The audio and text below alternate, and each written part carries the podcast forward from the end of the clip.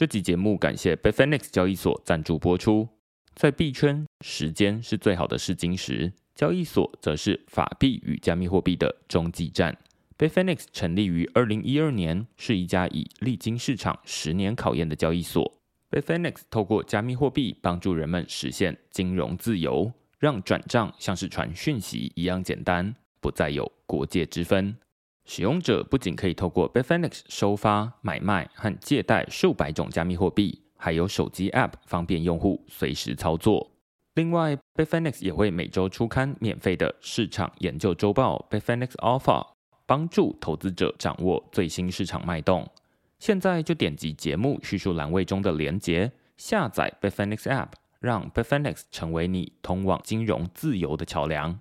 这集节目的第二个赞助商是 Forvax 冷钱包。Forvax 是一款主打不必插电、不必充电的卡片式冷钱包，也是目前市面上唯一一款未来能与 Visa、Mastercard 整合的加密货币钱包。最近，Forvax 正在举办一项抽奖活动，只要你花三分钟写下个人的加密货币使用习惯，就能参加抽奖。奖品包含一百张 Forex 卡片式冷钱包以及一百份的十 USDT 奖金，总共要送给两百位得奖者。如果超过两千人填写问卷，Forex 还会再加码五份五十 USDT 的特别奖送给大家。这份问卷只开放填写到四月十六日，现在就点击节目叙述栏位中的问卷连结，不要错过获得冷钱包与 USDT 的大好机会。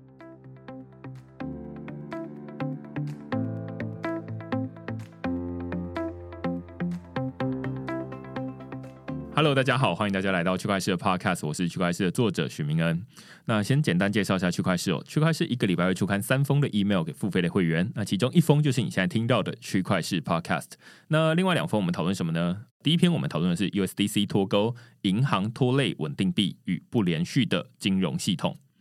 那这篇文章其实是发生在呃大家听到这一集 Podcast 的前两周的周末了，因为这个 Silicon Valley Bank 倒闭。导致说，哎，有很多公司的钱都被卡在里面。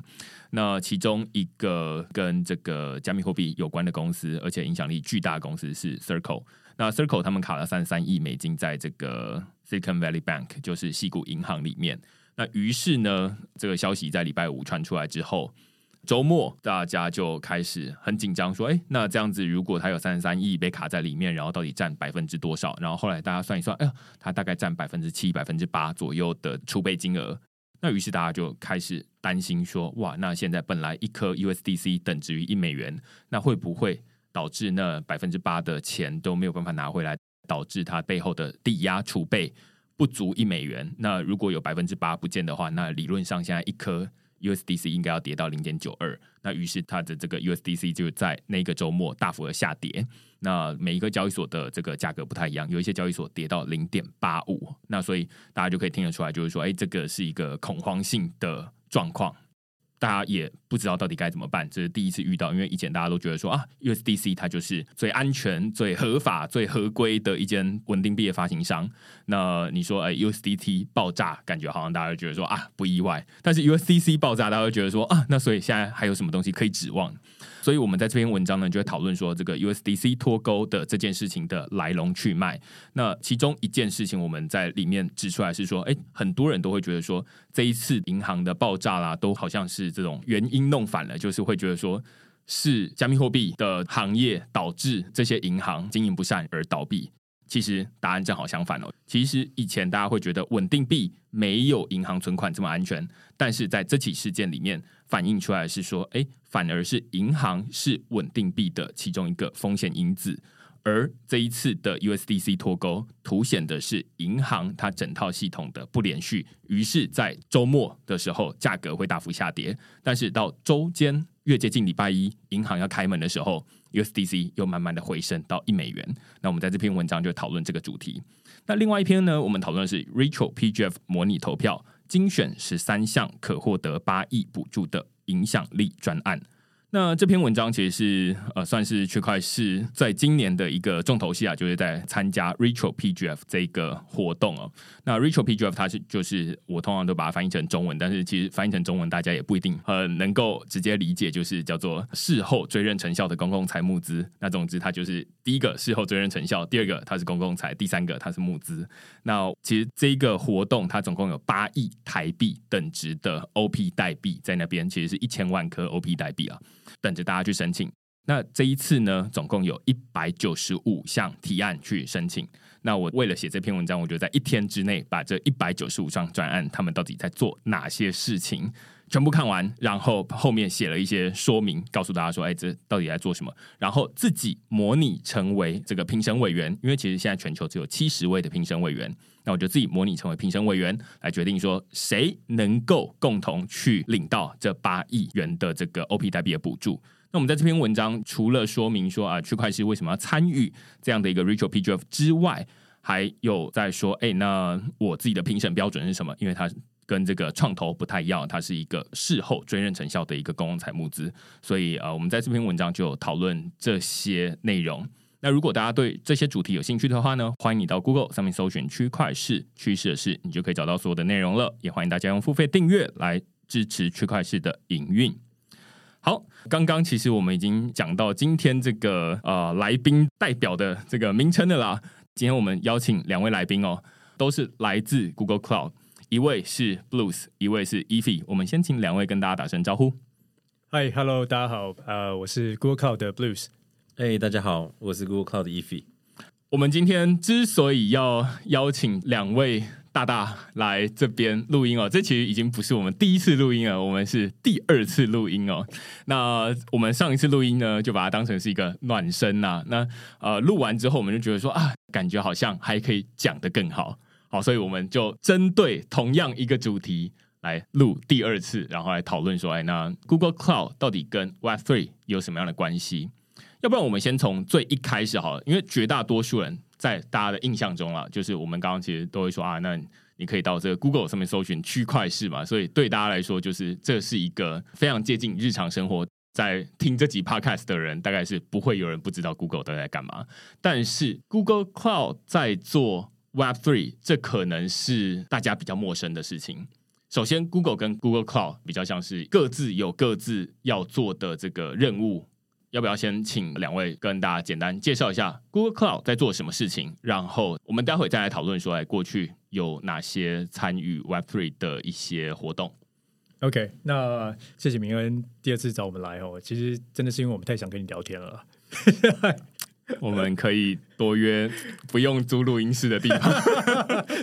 好，那我觉得刚明恩问到一个问题嘛，我觉得他问得很好，就是说，哎，Google 跟 Google Cloud 之间，应该说我们 Overall。大家共同都是往同一个目标去努力哦。那不管是我们希望呃，我们本身的一个很重要的 Google 的一个 mission，就是我们希望 make the world access to any information 嘛，这个是我们希望可以继续做的。那 Google Cloud 这边呢，我觉得它有很重要的 mission，是我们希望让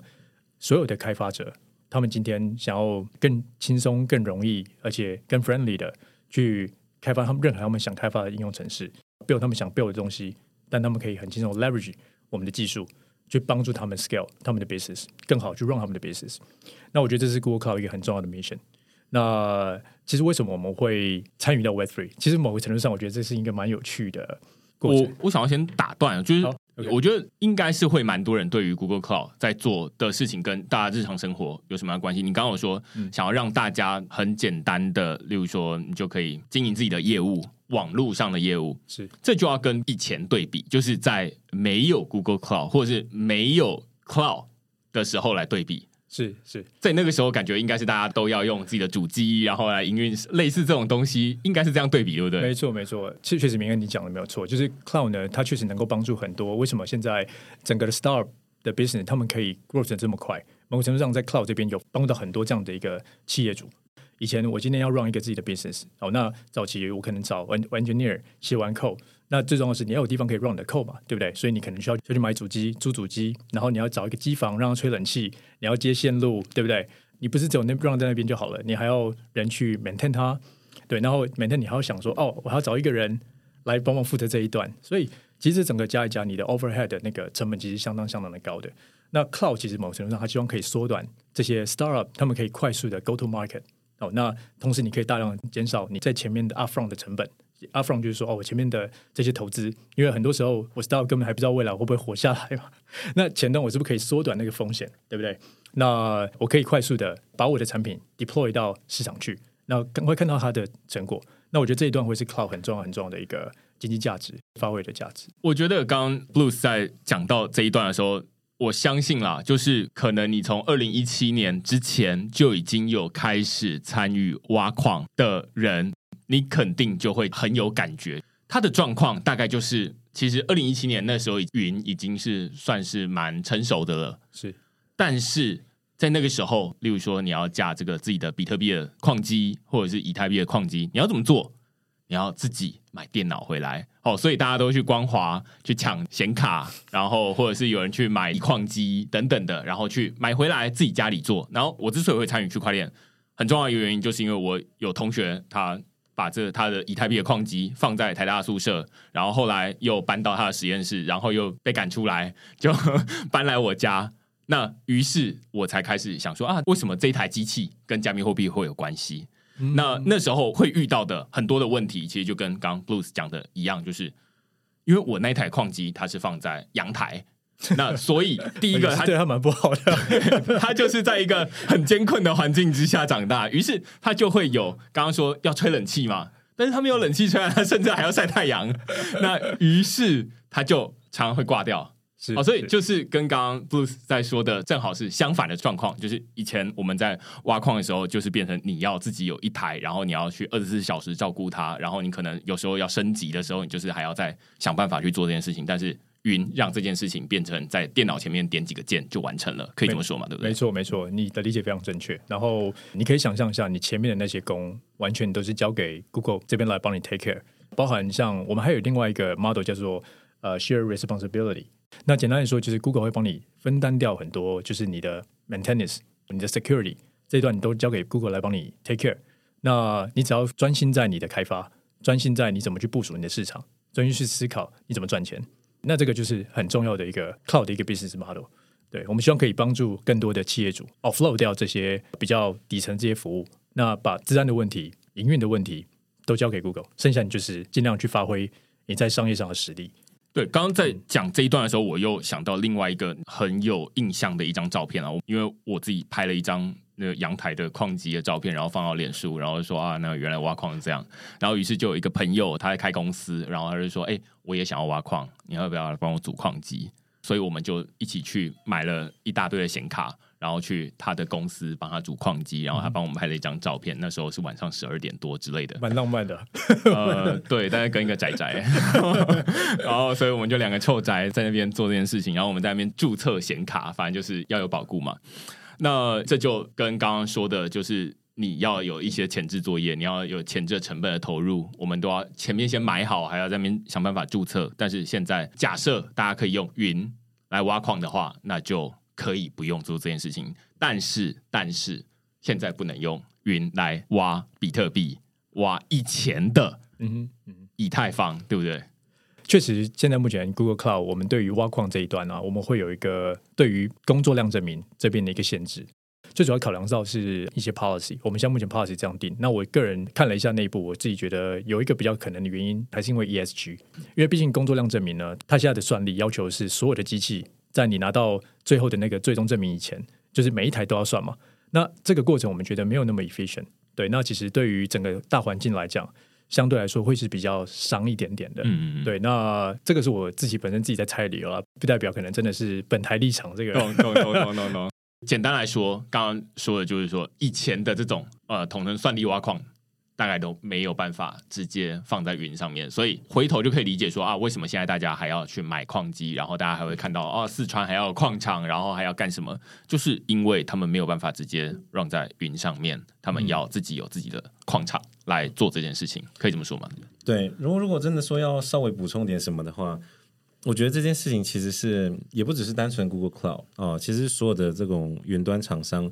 在这件事情上面其实都做了一个限制哦。哦，那这所谓的限制其实很清楚，就是挖矿这件事情，它就是把运算转换成一个价值，变成一个虚拟货币嘛。那所以其实所有的云厂商都是这样，就是说他只要发现有任何的这些运算能力，就是这些的 VM 啊，好正在挖矿的话，其实他都会直接把这个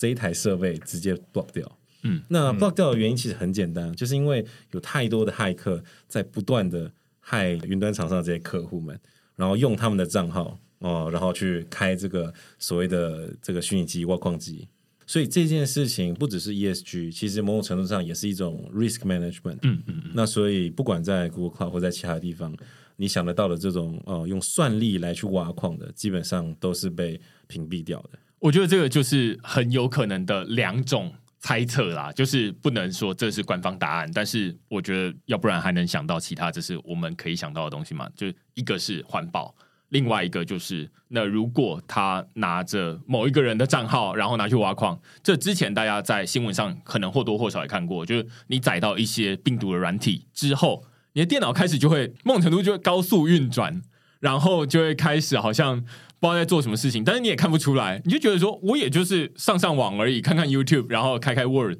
然后但是它就开始风扇就一直转，然后你的电脑一直在发热，然后下个月。看到你家电费账单的时候，你会觉得怪怪的这样子，对对对。那答案可能就是有人在偷用你本身的电脑来挖矿，但是这件事情它也可能会发生在云上面，你甚至听不到那个风扇在转的声音，你也摸不到它发热，但是它就会出现在你下一期的 云端账单里面这样子。好，所以这是很简单的两个原因，就是为什么现在没有办法在云上面用算力挖矿。基于这些讨论，大家就可以听得出来，就是说，虽然在今天之前或者是在以前，会觉得说 Google 它就是一个 Web Two 的公司，它怎么会跟 Web Three 有什么样的关系？其实他们在过去这几年的时间，已经有或多或少参与一些线上实体的活动的赞助。其实我自己在参与很多的活动，例如说最有代表性应该是最近的是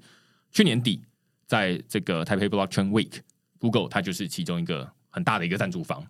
只是绝大多数人可能都会想说，那到底 Google Cloud 赞助这样的 Web3 的活动是在里面扮演什么样的角色？它里面到底要讲什么样的事情？就是我还蛮好奇，过去还有哪些除了像这种 Taipei Blockchain Week 之外，还有哪些活动是 Google Cloud 赞助？然后想要传递什么样的讯息给这些参与者？我个人认为，就以我们现在目前整体，我们是相当相当重视 Web 三的发展。哦，那两个例子。像我们现在目前整个 Google，其实我们有投资了大概十五亿美金，哦，在整个 Web 三的整个产业，帮助这些这 Web 三的呃团队可以更快速的去发展。因为这个都是 public 的新闻，大家都可以去查。那第二个呢，包含像可能大家可以看到，可能像今年年初的时候，我们也 announce 跟 Coinbase 这边的合作。那我觉得是一个比较有创新跟一个比较突破性的是，我们让 Google 的用户呢，他们可以透过 Coinbase 来支付 Crypto。然后给到当成是这个云端的费用给到 Google Cloud，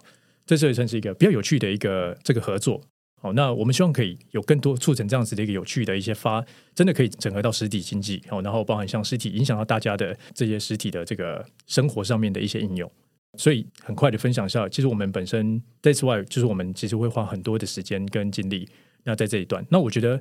为什么我们促成了 Taipei Blockchain Week 这件事情，我想交给 e p 这边 share 一下。嗯，我必须说，我觉得就是我跟 Bruce 啊，我们在这个 Web Free 的圈子其实待的时间不久哦。明恩对我们来讲是哇，绝对的前辈。不过我们在这整个期间，因为我们还是以商业合作为主，所以我们在最一开始被交付这个任务的时候，我们参加了非常多的活动。其中一个最指标性的，其实就是在 Austin 的 Consensus。那在 Consensus，因为我们 Google Cloud 的这个立场，所以我们谈话的对象都是啊、Public Chain。呃，譬如说，我们跟这些大的 public chain 的 VP of Engineering 直接聊可能的合作，那或者是我们今天有一个很大的支付的厂商哦、那做这种 payment，那或者是这种像这种 MoonPay 啊，你们大家可能可以接触到这些厂商，从我们的角度，我们是比较容易跟他们有很多的 conversation，因为其实你想得到的所有的 Web3 厂商都有 infrastructure 的需求。那当我们在这样的盛会里面跟很多的人接触之后，就会觉得说，哇，这么有趣的一个活动，而且你参加的整场活动，我觉得有百分之八十九十的人都是那个可以跟你直接聊 business 的人。这样子事情如果可以发生在台湾，那有多棒？那所以我们在 Austin 认识了很多海外的这些啊、Web3 的这些 founder，然后我们之后去到 NFT New York，然后也刚好就在那段期间认识了这个 BZD，就是不知道的 founder 叫做 Jackie，然后我们在那段时间就觉得说，哇，这这样的盛会，我们是不是应该在台湾 make it happen？所以我们在当时，其实，在纽约那个时候就已经有一个算是一个 verbal 的 commitment，就跟他说，好，无论我们最后会用什么样的形式，我们会去尽我们所能的去 support。那当然是我们当时是以个人的名义，就是说我们很希望 support。那我们希望可以找到更多的资源。那可以实际上真正在最后的 Taipei Blockchain Week 哦，大家都知道是十二月，可其实它是一个在六月就开始萌芽的活动。大家还记得、去年？十月左右，其实才真的把国境打开。我们必须认真说，当时真的是非常的紧张啊！因为我跟 Bruce，我想 Bruce 也很清楚，就我们花了很多的时间说服内部，然后走过了很多的通关，因为这是一个很新的产业。然后最后聚集了很多的能量，到了这个 TAP Blockchain 里然后他们的这个团队也非常非常的有活力，所有人都是 volunteer，然后把这件事情促成，所以我们也是感到很开心。我觉得刚两件事情，我觉得听得很有代表性了。讲这两件事情之前，刚刚前面忘了跟大家介绍一下两位鼎鼎大名的程度哦。就是如果你要在台湾找到 Google 去讨论跟 Web Three 相关的事情，你不会找到 Google 的其他人，你只会找到 Google Cloud 的 Blues 跟 EV。你找十次，会有十一次，他们会出现在你眼前，听起来有点难产的。多的那一次是什么？是不是多的那一次是不是我们发现，哎，opportunity，我们就会知道。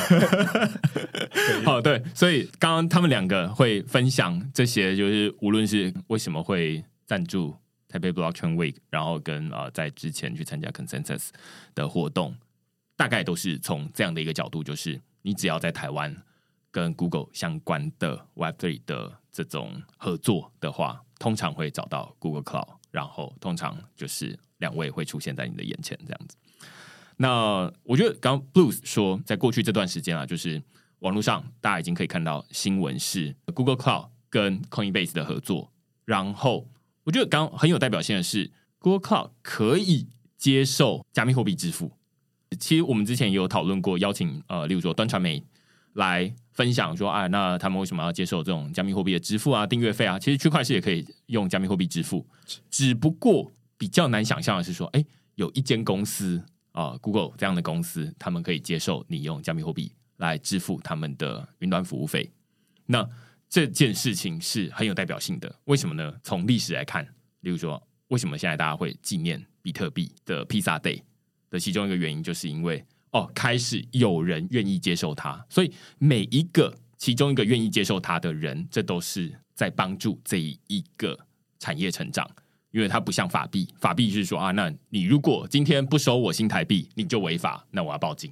那但是加密货币没有人没有人强制你，所以每一个人都是自愿性的来收。所以我觉得这是虽然听起来就觉得说啊，那还好啊，或者是大家最近在新闻上面也有看到说有人什么有一个。人在卖房子，然后愿意收这个比特币嘛？反正就是，这其实都是一些蛮有代表性的例子。虽然看起来好像都是一些小事，但是这些堆叠起来，它就会变成说，哦，好像是一件蛮重要的事，就是比特币的它的用途啊。但回头来看哦，就是说伊菲在六月的时候，其实就已经去呃美国 Austin 参加 Consensus 活动，然后那时候有非常多的人。都可以去聊这种啊，那他们怎么跟 Google Cloud 有合作？我自己会蛮好奇，或者是绝大多数人都不太知道，是说到底 Google Cloud 要怎么样跟 Web3 的公司合作，或者是你刚刚有说啊，有很多是公链的 Founder，他们到底是哪一部分要使用到 Google Cloud 的服务？然后或者是哦、啊，有一些交易所像刚刚提到 Coinbase。他们是哪一部分要使用到 Google Cloud 服务？因为我们刚刚已经知道说啊，个人他可能就是参与挖矿，但是挖矿 POS 可以，但是 POW 就是算力挖矿是没有办法使用云端的服务的。那但是像这些公链，他们会使用到 Google Cloud 什么样的服务？嗯，OK，好，我觉得这大概几个比较简单的，先细分一下，因为毕竟 Web3 的各种不同的角色其实蛮多的。对，哦，那譬如说，我们就先讲 Public Chain 好了。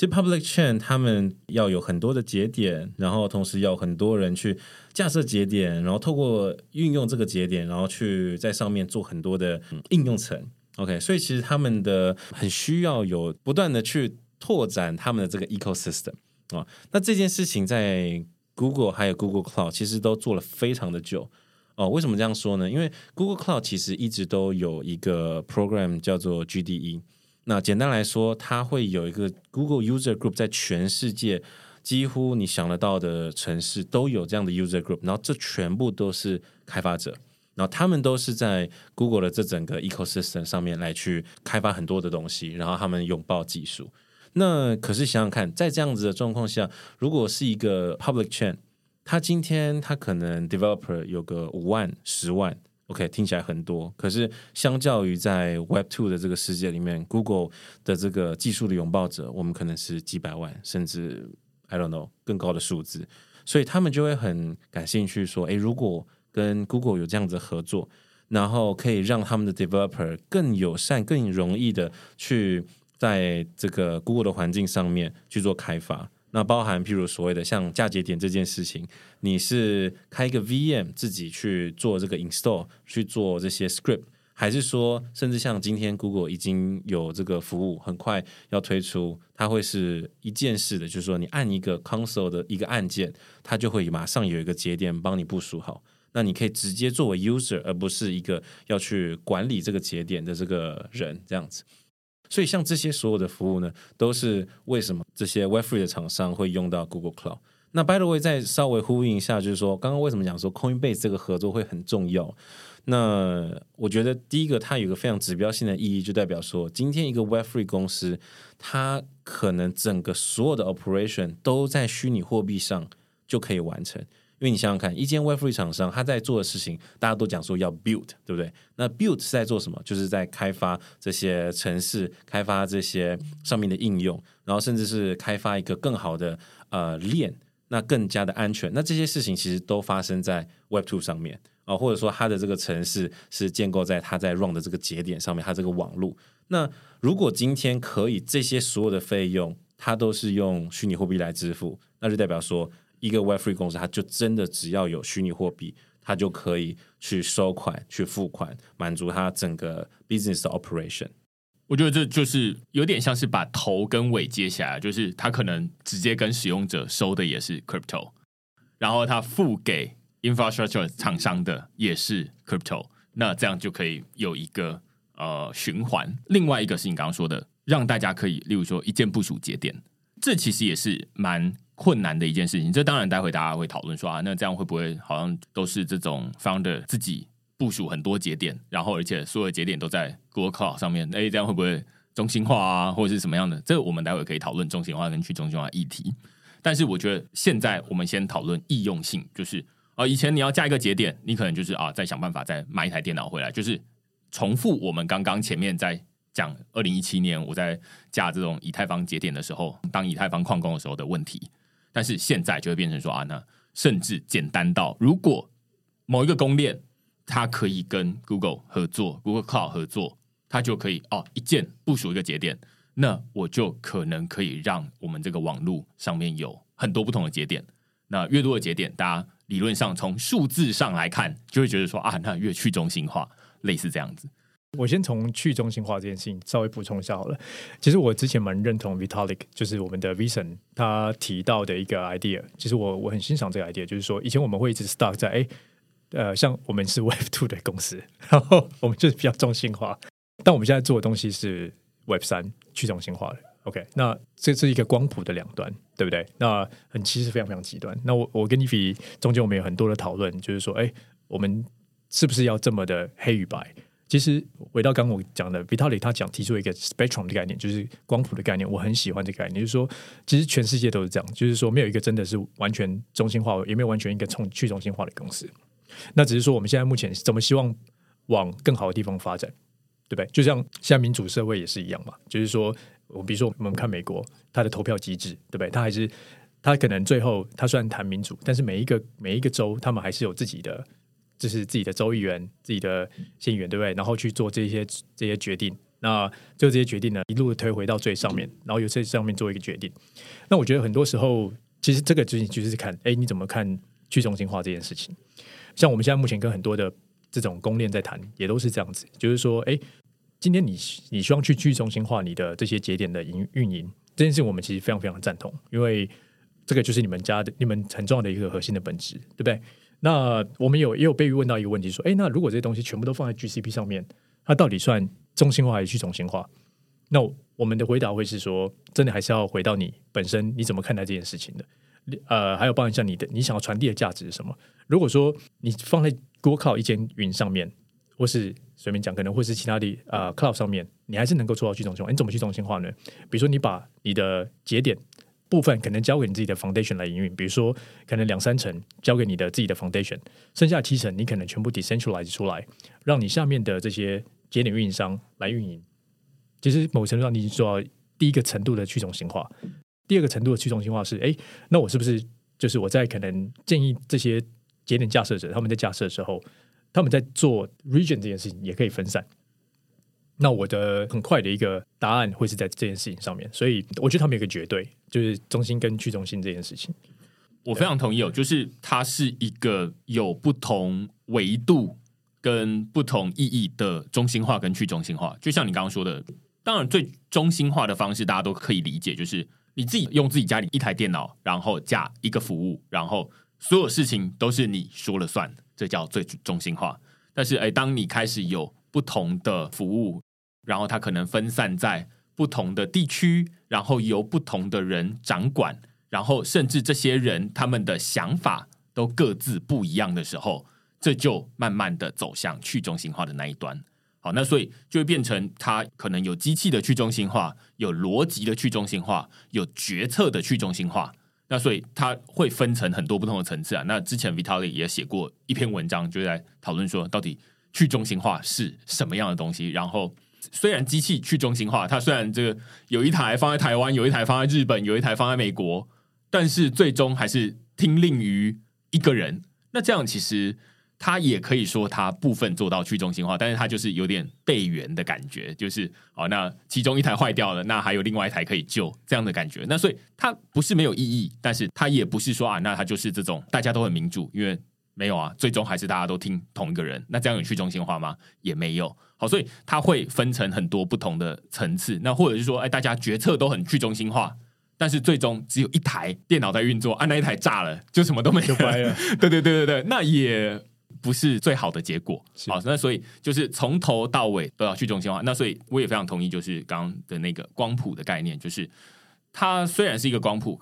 感觉好像很像一条轴线而已，但是其实它感觉里面会有很多细节可以讨论这样子。但是我刚刚刚讲到说，哎，好像这种一键点就可以成立一个节点，我不知道就目前 Google Cloud 有没有什么样的链。已经是可以做到这件事情了。嗯，其实我必须这样说，因为 Web3 的这些产品啊，我们其实都呃跟进的非常快。不过现在目前这个叫做 One Click Deployment 哦，我们这个服务叫做 Blockchain No Engine，它其实还在一个比较早期的阶段，所以现在只有一些有限的这些客户正在试用。那它目前其实还是只有支援第一条链，就是 Ethereum。OK，因为毕竟就是说，需要 Ethereum 的这个节点的这些服务相对是比较多的。然后再来是，你会觉得说，哎，那 Google 的这个节点服务跟其他人除了点一下马上开以外，有什么差别？因为其实同样的东西在很多其他的厂商也都有提供。对，那这个时候它的差异就在于说，Google 它在做的事情不单纯只是提供节点这件事情。而是说，你可以用 Google Cloud 来去架设你所有其他的服务，包含说，哎，你有一个网站呢，包含说你的这个上面要去提供一些 transaction 呢，啊，或者说各种这种 Web 三相对应的这些服务，那你就可以把你的这一个需要的这个节点哦，因为这个节点其实它是某种程度上是在提供你这个 Web 三这一层的这个应用层。所需要的一个底层的一个服务嘛，哦，这个节点这件事情，所以你就可以把节点藏在这整个架构当中。那这件事情就会跟 security 有很大的关系。简单来说，它会是一个很好的一站式服务，你可以把整个护城河做得很好。听到这边就会想起我之前常在网络上面看到的一个名词，专有名词，但是我一直都不是看得那么懂，叫做区块链即服务 （Blockchain as a Service）。你刚刚说的这些东西，可以说是一个 Blockchain as a Service 吗？还是它是另外一个意思？哦，这个 Blockchain as a Service 这个是个很好的问题哦，因为我们也常被问到。不过我必须先快速的先回应，就是说。Blockchain as a Service 这件事情跟我们目前的这个产品叫做 Blockchain Node Engine 稍微还是不太一样哦，因为 Blockchain as a Service 其实最早就是提出这个概念是我们的友商啊、哦。那友商他这件事情在做什么？就是你可以透过他们的服务，快速的去自己搭建一个 Blockchain 出来。哦，OK，所以你是自己建一条链。那在 Google 这边做的事情，其实相对来说会。更贴近一些大部分的这个项目的需求，因为需要自己建链的这个用户相对是比较少的，可是需要节点服务的这个用户其实是非常多的，而且大家其实越来越关注安全这件事情，怎么样让你的这个节点可以被保护得很好哦？那这件事情在技术层面上有很多的细节可以做，那 Google 在这件事情上。它其实最主打的就是 security 哦，所以变成是说，你在这边 run 这个节点哦，我相信以 Google 目前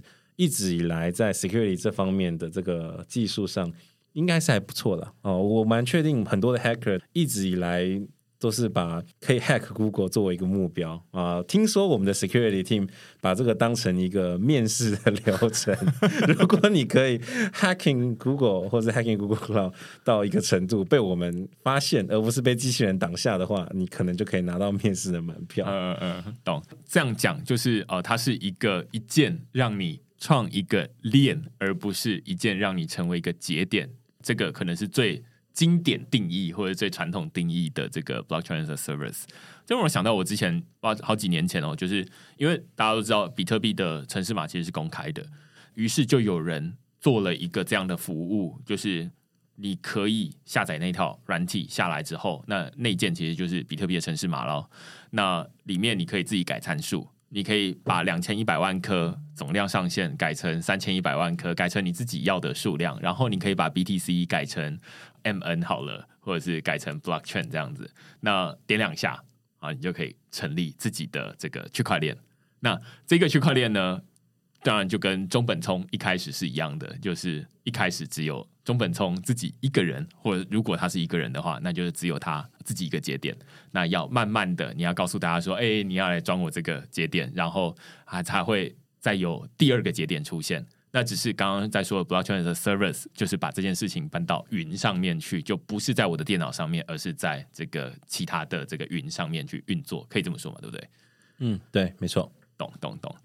其实这个概念，我觉得大家之后看到 blockchain as a service，但是我觉得这个概念或者是这个说法，可能之后也会慢慢的演进啦。因为我看有一些公司的新闻稿，他就会说啊，那我很容易部署一个节点，我也说，哎，这是 blockchain as a service。那绝大多数人也会觉得说啊，好像就是嘛，因为你看，它就是在营运这个区块链的其中一部分呢、然后这样子不是点两下，然后就是区块链一部分，这样不是 blockchain as a service 吗？好像也。OK 啊，然后或者是说，哎，他点两下，他就可以直接在这个链上面部署。他可能不是这个链的矿工，不是节点营运者，他是开发者，他是在上面打造应用的。他点两下，然后这个应用就 deploy 到这个链上，感觉好像也可以说这是 blockchain service 啊，感觉好像这种。呃，说法会越来越模糊啦，但是大家会知道说啊，那最经典、最一开始的定义，感觉是要让你起一个自己的独立的区块链。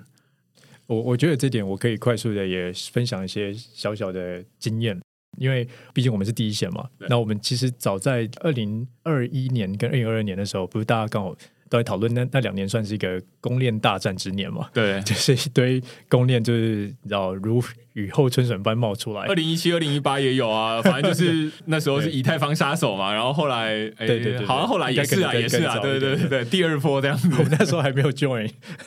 这个链圈跟币圈，对。但过去两年我们还是蛮有感受的，就是说，哎，其实动不动其实就会有企业跑来问我跟 Leafy 说，哎，我们想要 build 一条自己的私链。自己的这个联盟链这样子，然后问我们的想法。那其实我觉得这件事情也是要回归到你的 use case，就是你你的使用情境跟你要怎么发展。因为说穿了很简单，就是说你私链跟这个联盟链嘛，你就是所有的机器你要自己 run。当然你可以去 own 你自己的 consensus，就你的你的共识这一层，你可以自己去改。就是所有的东西你都是在你自己的 ecosystem 里面 run。那大多数其实现在目前开发者来找我们，呃，还是比较希望说，哎，我不要在某一条供应链上面，我可以享有它的资源。那我觉得这个还是一个很大的差异。就像刚刚明月你提到的，哎，如果每个人都可以自己去 build 一条比啊，就自己的比特币链的话，确实大家技术上大家都可以这样做。但只是你怎么把这个 community build 起来？我觉得那个才是真的难的。你要怎么让世界认同你的价值嘛？对不对？这个其实我相信大家这个听区块链的朋友们应该都很聪明，应该很快也可以知道我在说什么。对，那我个人我跟 e v 看到的一个比较重要的 trend 是说，怎么站在巨人的肩膀上面，可能就 build 更多事情。那我觉得现在既然很多的公链，其实他们都已经不是说没有机会，而是说既然他们都已经花很多时间，他们是 twenty four hour，然后拿了很多巨资，就是找了一堆最优秀的工程师，都已经在 build 这些东西了。那我个人觉得，呃，可能下一步的发展就会是在 DApp 这一段。就当然，infra 很重要，但只是说，我觉得如果下一步，其实从亚洲的角度来说，我们本来就比较难在 infra 这一段。哦，那不是说没有完全没有机会，而是说确实的这种 player 比较少。哦，那我们看到的下一个机会，可能亚洲这一段的应用可能是比较有机会的。我觉得现在就跟开头。某种程度就是可以把它慢慢的串联起来了。我们最一开始在讨论的是说啊，例如说，刚刚大家记不记得我在讨论说啊，矿工可不可以放上去？哦，那最一开始是大家都想要挖矿，然后想说，哎，那现在有云，我可不可以放上去？现在看起来就是，如果你是工作量证明就不行，如果你是权益证明可以。那接下来我们讨论的是节点，就是好，那我不挖矿，但是我同步资料总可以吧？嗯，那同步资料可以，那所以他们可以甚至有一些呃，可以让你。一步一键同步资料的这样的一个尝试在进行。那接下来，如果诶也有人可能他会想要建自己的链，那建自己的链当然也可以。但是如果你没有足够多的开发社群，然后你没有足够多的人成为你的节点的话，那其实也就会变成呃，我们刚刚前面在讨论中心化跟去中心化比较中心化的那一个光谱。是。那再往上就会变成说啊，那还有开发者。开发者怎么用这个 GCP？其中一个就是呃，例如说，他总是也要有后面的电脑去帮他运作他的呃软体，或者是他要把他的程式码 deploy 到区块链上面去。就是你会发现说，GCP 它从底层这种节点，然后到开发一个链，然后到开发者，甚至最后我不知道有没有到使用者这一端了。但是反正就是从底到上面。它都会有不同的参与的方法，或者是你都可以在不同的呃用不同的角色去使用这一套服务，可以这么说吗？我觉得是可以，没有错。就是像刚刚提到嘛，就是从你底层的这些 code 的部署，对不对？然后节点啊，run 链啊，然后可能甚至到工程师比较喜欢讲的这种，你还是要开发一个前端跟后端嘛。后端是给更多的工程师这边来互动的地方，前端的话是你怎么样去建立一个好的 UI，对不对？然后好的一个使用者界面去服务给你的使用者，就像你后面最后面可能提供的钱包。提供的这些交易所的界面，对不对？这些东西算算是比较前端的东西。那你怎么样提供一个好的 user experience 给到你的用户？所以就像刚明恩讲的，确实 cloud 可以提供的整个 service 跟体验呢，是一整条龙的，从底端到中间层到一直对外的使用者，他们其实都会是一一整连串的感受。更不用说最一开始提到 Coinbase，我一直都觉得交易所它有一种脚踏两个世界。的感觉啊，就是说，他一个是在链下世界 一个是在链上的世界。他虽然手上拿的是加密货币的资产，但是大家都知道，说交易所它的绝大多数的那些交易订单的媒合机制啊等等，都是在链下，它才能够这么快，它才不用收你的矿工手续费。要不然你使用 Uniswap 就是要付那些以太币当然矿工手续费嘛。那所以像这样的交易所，它就是其中一个，它未必是直接把这个自己的服务部署在链上。但是会有很多交易所，像刚刚说的 Coinbase，也就是 GCP 的客户的其中一个例子。那所以会有蛮多这样子类似的案例，它可能是交易所，可能是这种呃应用开发商，他们都会透过这样的一个 GCP 这样的一个平台来接触 Web Three。所以现在大概就可以理解说，GCP 在 Web Three 这个领域里面的角色大概是什么样的地位啦？是。是 OK，好，那最后一个会想要问的，其实是大家在新闻上面我自己从二零一七年开始看这些加密货币相关的新闻，那时候我知道币圈对于大公司参与 Web Three、参与加密货币反应是很激烈的，会有一种哇，我那种孤儿，然后忽然被捡回家的那种兴奋感，所以就会反映在币价上面。哦，只要有一间公司说：“哎，我们接受加密货币支付，或者说，哎，我们跟某一个 Web3 的公司合作，币价就会爆棚。”那我会蛮想要问的是说，当然现在大家对于这种类似新闻已经慢慢的疲劳了，就是三不五时就会看到一些公司，然后跟 Web3 的公司合作。但是我们到底要怎么去理解？Google 有时候会宣布说：“哎，我们跟某一个 Web3 公司合作的新闻，能不能举一些例子？问全部可能太 general，而且会有很多不同的情况发生。有没有什么你们本身比较熟悉的例子可以跟大家分享？就是怎么去理解大公司说：‘哎，那我们跟某一些 Web3 公司合作，然后他们到底在合作些什么？’嗯，我觉得，因为我们能能够讲的都是这个已经在对外有宣传的这种 public reference。”那我们可以快速先讲一个案例啊，就是比较近期的，其实是呃 BNB Chain，这个是在去年有的一个 public 的 announcement。那他在做的事情很简单，就是因为 BNB Chain 其实跟 Google Cloud 有相对比较多的合作。那你所谓的一般你在想合作这件事，你就想哎 Google Cloud 在做什么？其实 Google Cloud 就是一个 infrastructure provider。嗯，所以今天 BNB Chain 它要 run 很多的服务啊，run 很多的一些。包含像 Explorer 啊，哈，很多这些东西，它需要有这个 infrastructure 的资源。那它用 Google Cloud，那所以这个时候我们就会希望说，诶，那如果有更深度的合作会是什么？就是说，他用我们，那我们 Google Cloud 可以带给他的 ecosystem 更多的什么样的发展？那所以当时有一个 program，就是说，因为 Google Cloud 就是这种云端厂商，其实一直以来都有我们叫做 startup program。哦，所谓的 startup program，简单的就是说，任何的开发者或者是一些前期的团队，他们想要用 Google Cloud 来去建构他们的服务的话，那我们就会有一个 program 可以让他来申请。那如果他符合我们的标准呢，那他就可以拿到 Google 的这个 credit。哦，在这个所谓的 Google Cloud 的 credit 可以做什么？很简单，就是这 credit 你都可以。像这个点数可以用 Google Cloud 这些服务，你就可以不用支付加密货币，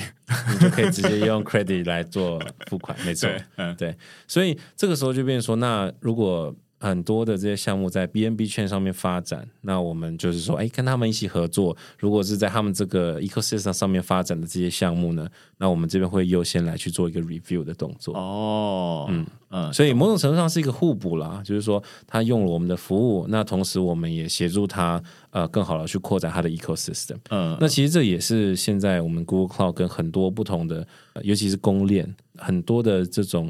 合作形态都会像是这样子。这大家可以理解说会有很多不同的合作啊，那这只是其中一种合作形式啊。那只是我再回到刚刚这种很简单部署或者是很简单建立一个节点，我自己身为一个节点的营运者啊，我在 Litecoin 这个区块链上面是一个节点，我就会感觉会有一个市场的很明显的需求，就是刚刚说的，现在每一个区块链都希望。他们的节点越多越好，当然他们不会去告诉大家说你要放在哪边，然后你要用哪一套节点的软体。但是现在从市场上又会遇到另外一个问题是说，如果可以的话，很多人都想要成为这个节点的一部分，他也想要成为这个链上的立委、民意代表，然后接受大家的质押，然后帮大家一起去决定很多事情。但是现在就是不够。简单，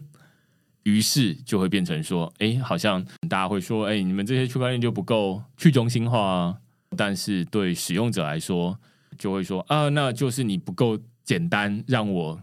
要花很多脑、花很多时间，我才能够架一个节点。于是难怪没有人要成为你的节点啊。好，那所以现在看起来，有越来越多的云端服务商在弥补这一个鸿沟。让它变得简单一点，就是最简单、最理想的情况，大家可能可以预期未来。现在可能还没有办法有那么多链可以一键部署，但是你可以预期未来，它可能就是啊，那你只要在 Google 上面开一个账号，然后你可以选说，哎，我要成为哪一个链的节点，我要部署哪一个链的节点，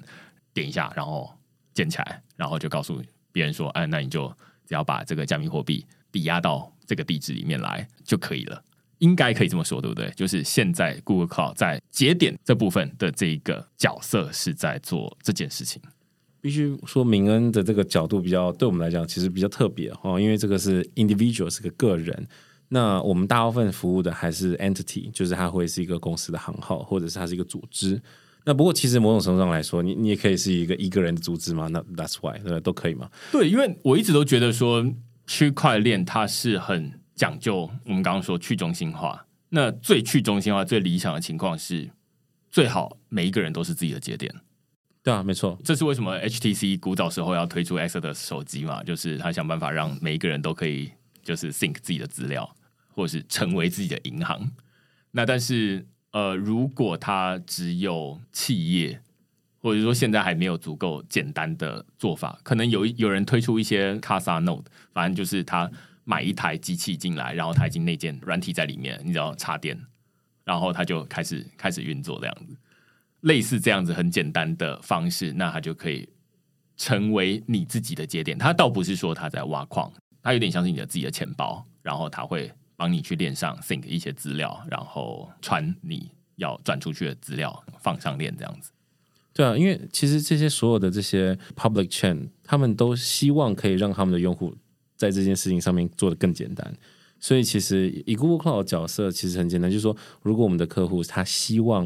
让这件事变得更简单，那我们就尽可能的跟他合作，嗯，让这件事怎么样变得更简单，嗯，哦，所以其实有好几种方式啊，就像前面稍微有提到的，比如说 Quick Lab 是一个方式，就是说他可能还没有办法一键部署，可是他可以给你一个这种叫实验的环境。然后你只要完全照着步骤做，你就可以很轻松，只要 follow step 就可以把节点部署起来。那之后你自己要在架设的时候，那就会相对容易。那甚至是说，他们可能先把这些东西 script 都先做好了，所以变成说，你只要照着这个你要 run 的这个节点，它的这个提供提供的这个 public chain，他们的 document 很容易的就可以照着它的步骤把这个节点设起来。那再进阶一点，就会是像 Google 现在的状态，就是说我们有诶新的服务叫做 Blockchain No Engine，它就会是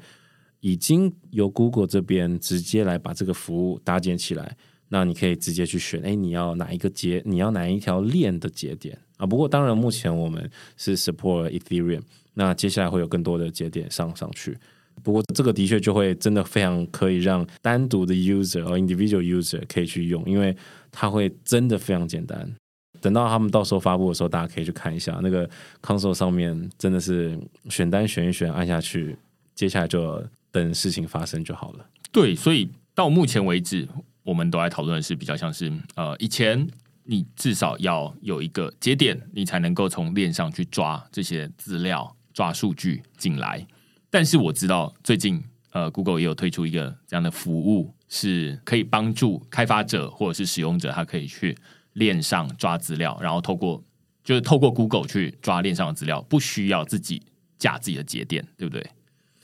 我觉得这件事情就稍微又更有趣一点了。这个是一个比较长的 story，不过让我稍微讲一下。因为 Google 有一个产品在 Google Cloud 这个名字都还没出现的时候，就存在的一个服务叫做 BigQuery。那它最早出现，其实为的是要去分析，就是 Google Search。上面找到的这堆资料哦，其实它原本是个内部的工具。那有这个工具之后，它就可以对很多资料去做分析，去做很多 finding，找到 insight。那如果有很强大的工具，那是不是要有资料？所以我们当时就做了一个 program，叫做 Open Data 的这个 public data set，就是说我们收集很多的资料放在那边，让所有人只要用这个工具都可以直接去 play around。而且我们这个工具呢，它是运算能力嘛。可是这个运算能力，我们给任何的 developer，哦，就是说今天听众的每一位都可以去我们的网站上面申请一个账号，然后我们有免费的额度给你用，有一定的这个撰写这个分析的能力的时候，你就可以开始玩。那其中讲说 public data set 中间有一段，就是因为区块链出现以后才出现的一种新的这种资料集，就是 blockchain data 啊，譬如说 Bitcoin 啊，Ethereum。甚至像现在比较新的 Polygon 啊，甚至像呃前一段时间我知道像 Clayton 哦、呃，很多很多不同的链，其实他们都已经开始知道有这样子的 program 存在，所以他们就把这些资料准备好放在那里。意思就是说，今天如果你想要知道链上发生什么事情，你不需要有一个自己的节点，你只要直接去利用像 BigQuery 这样的工具，那这些 public chain 的厂商他已经把这些资料从链上发生的事情。几乎像有点像 real time 的方式啊，可能延迟可能是几秒，或者是到一分钟的状态，放在这个工具里，那你就可以随时直接去上面查找，看一下发生什么事情，甚至以这样的工具作为一个核心，开始做一些 alert system。譬如说你要做 trading 啊，你想要发现一些事件发生，如果发生了，你就想做一些 further action，我这也是可以做的。如果对于区块链的运作比较熟悉的话，呃，就是对于工程。部分比较熟悉的话，可能大家听得出来，这感觉很像是 RPC 节点在做的事情，对不对？就是无论是每一个人自己在使用的钱包，你的钱包之所以能够转钱出去、收钱进来，那些资料不是你的钱包里面有什么样的厉害的东西，也不是说你只要连接网络就可以，它其实还需要有一个节点去帮你去跟链上同步。所以大家的钱包，例如说你转钱出去，你是会。你的钱包，例如说小狐狸钱包，它是会连接到其中一个节点，然后告诉他说：“哎，你帮我把这笔资料写到链上。”然后他就会帮你把这个资料慢慢的按照它的排序把它写到链上去。那要收钱进来，也是那个 RPC 节点告诉这个钱包说：“哎，有你的钱。”所以它有点像是资料的中介站。那现在。Google Cloud 或者是 Public Data Set，所以他做的事情其实就更加的进阶，嗯、就是说不用有 RPC 节点了，因为你要挖这个链上的资料，你除了要有 RPC 节点，你还要透过 RPC 节点把资料从网络上抓下来，抓下来之后再把它做整理好，整理完之后才可以开始做分析。嗯，嗯，可是现在这个这个 program 呢，它把所有前期要做的这所有的事情，包含资料整理，把资料抓下来。全部都做完了，懂懂。等于是它是一个已经准备好让你去玩的资料，那包含这个玩的这个工具也摆好在那里给你。而且重点是，它在目前现在这个阶段，它是有一定的额度给任何所想要用的人。懂懂懂。所以这很明显的是有它的方便性存在。那但是反过来，当然每次讲到方便的时候，大家都要回到，哎，这是不是不够去中心化？当然，我一直会觉得说。方便跟去中心化，某种程度它有种光谱的两端呐、就是你要方便一点，它就比较不去中心化一点，因为你就是某种程度仰赖 Google 它去帮你链上抓这些资料。那如果 Google 它抓错的资料给你呢？当然我们相信它不会这么做。那但是大家在 Crypto 这个领域里面都会讲求的是 Verify Don't Trust，就是说啊，那他抓资料给你，甚至它里面已经内建了这些分析工具，然后帮你整理好，多爽！对，那这是一个好处。但是如果你是比较介意这种啊，我要所有东西都要我自己验证，然后全部都要我自己来，那这样才最去中心化。那你可能就相对比较不适合这样的工具，可以这么说吗？对不对？对我，我觉得其实明恩讲的最后的注解下的蛮好的。那我其实想要 echo 一下刚 Effy 讲的，就是说，其实他刚提的这整件事情、啊，其实我们帮你做完。就像刚明恩也提到的，我们省了蛮多开发者的工的，因为这东西你自己不然你要自己去 run 嘛，你还要自己花蛮多的成本。像其实我们很多开发者跟我们说，哎，其实他可以透过这样的一个 program 省下蛮多钱的。那哎，我觉得我们真的确实对于这个 eco 四人就有一些帮助，他们更快的不用去做这些比较没有价值的事情，因为某程度上你要去把把这些东西 query 下来，然后整理，然后只是为了 run 一个 RPC 节点。你是工程师的话，你会觉得，哎，这跟我的价值好像不太有关系，我要去 maintain 这个东西。那更重要的是，我怎么去把这些资料 inside 整理完之后，我可以更快的去把应用在我的商业逻辑上面。我觉得那个才是真正能够让发挥价值的地方。嗯，对，所以我觉得把前面那段东西省下来了，然后让你去专注在后面那一段。嗯，对，这个是我觉得回馈 Effy 刚刚跟明恩你们这边在讲的这件事情。同意，同意。对，真真的重点在这边。同意，同意。大家在需要的是墙上有一个洞。你不需要自己再去买这这么多的东西，就是有人帮你弄出一个洞就好。你不需要再去买这种钉子，然后自己想办法撬出一个洞，类似这样子。嗯嗯，对对对。那我差不多，我问的差不多，有没有什么想讲但是我没有讨论到的东西？我可能很快 share 一下嘛，因为呃，我觉得今天可能透过这个明恩的介绍，我跟 Nify 很有荣幸可以来这边 share，因为我们其实本身也是很忠实的听众啊，就是都是一堆大大大神们来录这个 podcast。那我跟 Nify 我们想表达一个事情，就是说，其实我们在 Web Three 这一段，我们其实都有，就我们自己个人的 passion 哦，那我们很重视这个产业的发展。那所以我们也其实在这里边，我们也很 friendly 的呼吁大家说，哎，其实不管你今天是开发者，你今天是 business operator，你今天可能是 co-founder，那你们想要谈接下来的一些整个 go to market 的应用，不管是你今天想要做 user acquisition，那你想要谈一些 business 的这边的发展，来最后可能甚至可能是在开发者这一段哦，你想了解说 Google 或 Google Cloud 这边有什么样的机会跟资源能够帮助大家那一起来成长，那我觉得我跟 Nify 其实都是放着一个非常开放的心态来跟大家聊一聊。我我觉得 Bruce 讲的比较委婉，因为我记得我去年开始跟 Bruce 跑这个产业的时候，我都觉得我们像慈善家，因为 因为我们在做的大部分的事情，其实跟我们公司交付的任务其实离得有点远啊啊！因为我们我们毕竟是个 Field Team，我们其实最终要拿到一个数字嘛。嗯、那可是其实我们做了很多事情，包含参加这些活动啊。大家不要想说哦，大公司出差都是公司买单，我们大部分的活动都是我们自己买单。别说了，今年超穷。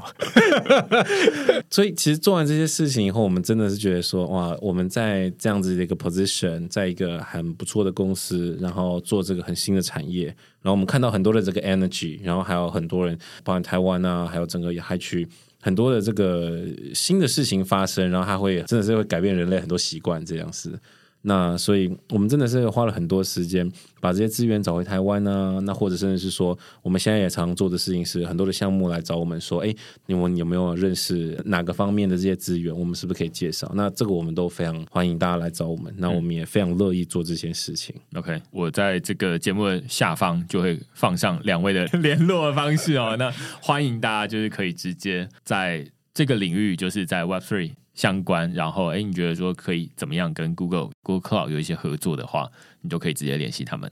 好，那今天就非常感谢两位来跟我们讨论，就是哎，这 Google 跟 GCP，当然我们没有办法讨论到 Google 的其他的东西啊，因为我相信大家肯定知道说 Google 跟这个 Web Three 普遍，大家会觉得说 Google 跟 Web Three 好像有一点距离，但是实际上他们的影响力非常的大。随便举例，例如说，之前大家讨论 Android 或者是 Google Play 要不要对这个应用钱包抽成哦，或者是大家在使用的这些 Chrome 它上面的外挂元件，你在使用的这些 MetaMask 小狐狸钱包，或者是在使用的 Phantom 或者是其他的这些加密货币的钱包，它其实都放在 Chrome 的商店上面。那只要是商店，它就是一个平台，那平台就会有 policy，那有 policy，它就有可能会变掉。那所以这些它都有机会，但是这些都是我们今天没有办法讨论，因为他们就是每一个每一个 team 在做的事情是不太一样的。但是这个是我们之后如果有机会的话，可以再呃邀请适合的人来我们讨论这件事情。那今天就非常感谢两位来跟我们分享 GCP 到底跟这个 Web Three 有什么样的关系。那如果大家喜欢我们今天讨论的主题的话，也欢迎大家到 Google 上面搜寻“区块市趋势的事”，你就可以找到所有的内容了。也欢迎大家用付费订阅来支持区块势的营运，让我们制作出更多像这样你喜欢的好内容。那我们就下个礼拜再见喽，拜拜。拜拜，拜拜。